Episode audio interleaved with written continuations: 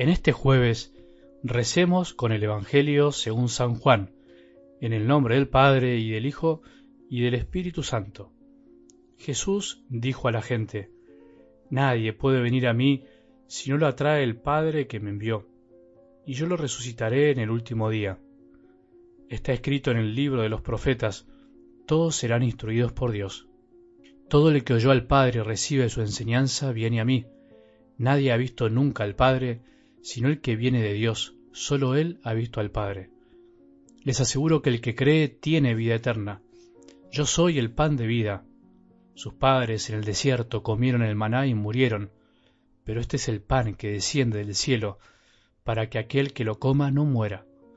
Yo soy el pan vivo bajado del cielo. El que coma este pan vivirá eternamente, y el pan que yo daré es mi carne para la vida del mundo. Palabra del Señor.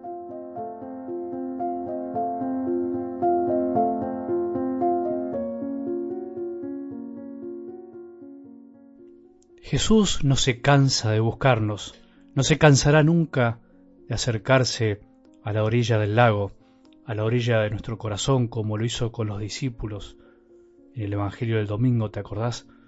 para manifestarse, para mostrarnos que Él siempre está y que si no pescamos, si no estamos dando frutos de amor, si no estamos recibiendo todo lo que muchas veces deseamos, es porque en definitiva nos hemos olvidado de la obediencia a Él, nos hemos olvidado de escuchar su palabra. Por eso recordemos una vez más esa aparición maravillosa de Jesús resucitado a sus discípulos por tercera vez para mostrarles que Él estaba y para recordarles que debían obedecerle a Él, obedecer al Espíritu de Dios.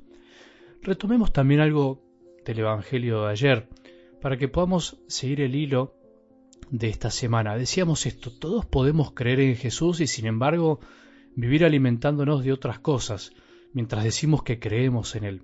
Incluso podemos defenderlo con nuestras palabras, podemos estar trabajando para Él, para su iglesia, y sin embargo, creer mal, diríamos, creer a nuestro modo, tener una falsa idea o imagen de Él, estar caminando detrás de Él no es garantía absoluta de que lo consideremos como nuestro mejor alimento. Cuidado, el que cree en serio, o al modo de Jesús, el que va caminando con y hacia Él, en la pureza de la fe, empieza a buscar únicamente, decíamos, al Dios de los consuelos y no los consuelos de Dios. Vive satisfecho sabiendo que no hay mejor alimento de la vida que el pan bajado del cielo, que es Jesús, el enviado del Padre para la salvación de todos. Ahora, hoy podemos dar un paso más. La palabra nos ayuda a dar un paso más que nos puede sorprender a simple vista. La voluntad del Padre es que creamos en su Hijo, en Jesús, pero nadie puede acercarse a Jesús si Dios Padre no lo atrae, si de alguna manera no se experimenta una atracción interior y misteriosa, podríamos decir. Esto explica por qué la fe es realmente un don, un regalo, un don que viene del cielo, en Jesús, y un don llegado al alma de cada uno de nosotros por la atracción que genera a Dios hacia Jesús por medio de tantas situaciones que cada uno de nosotros sabe, sin olvidar que al mismo tiempo la fe es respuesta de los que aceptan esta invitación, respuesta de la inteligencia y de la voluntad que creen, de la decisión de querer vivir según sus enseñanzas. Me acuerdo que una vez una persona que hacía poco había retornado a la iglesia después de un largo tiempo de estar alejado, me expresaba de alguna manera esto de lo que habla la palabra de Dios de hoy. A la salida de misa me decía, Padre, yo no sé qué hago acá. Jamás imaginé estar un sábado a la tarde en misa. De hace unos meses yo estaba en cualquier otra cosa. Sin embargo, hoy tengo deseos, ganas de estar acá. No lo puedo creer. No entiendo qué hago acá. Nadie puede venir a mí si no la trae el Padre que me envió. Es la respuesta exacta. Alegrate, porque no irías tras de Jesús si no fuera porque de alguna manera no te sentiste atraído. Tan bueno es Dios Padre que no solo nos dio el don de Jesús, su Hijo, sino que además nos da la atracción para que nos acerquemos a Él. ¿Y nosotros?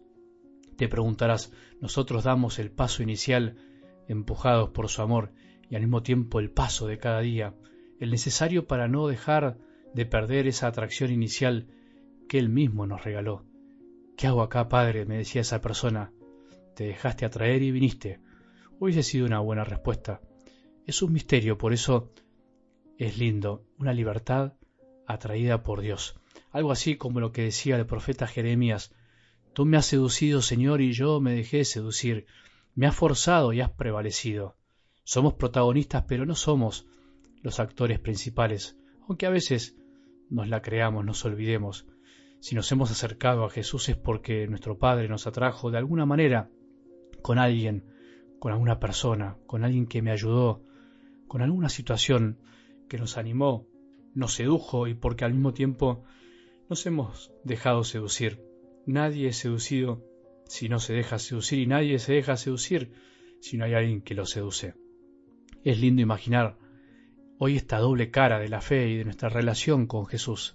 Él nos busca y nos busca, no se cansa de buscarnos. Es pan que alimenta y agua que calma la sed y nosotros somos hombres débiles y necesitados, con hambre y sed, que no tenemos que hacer otra cosa que dejarnos atraer por aquel que nos quiere saciar con su amor.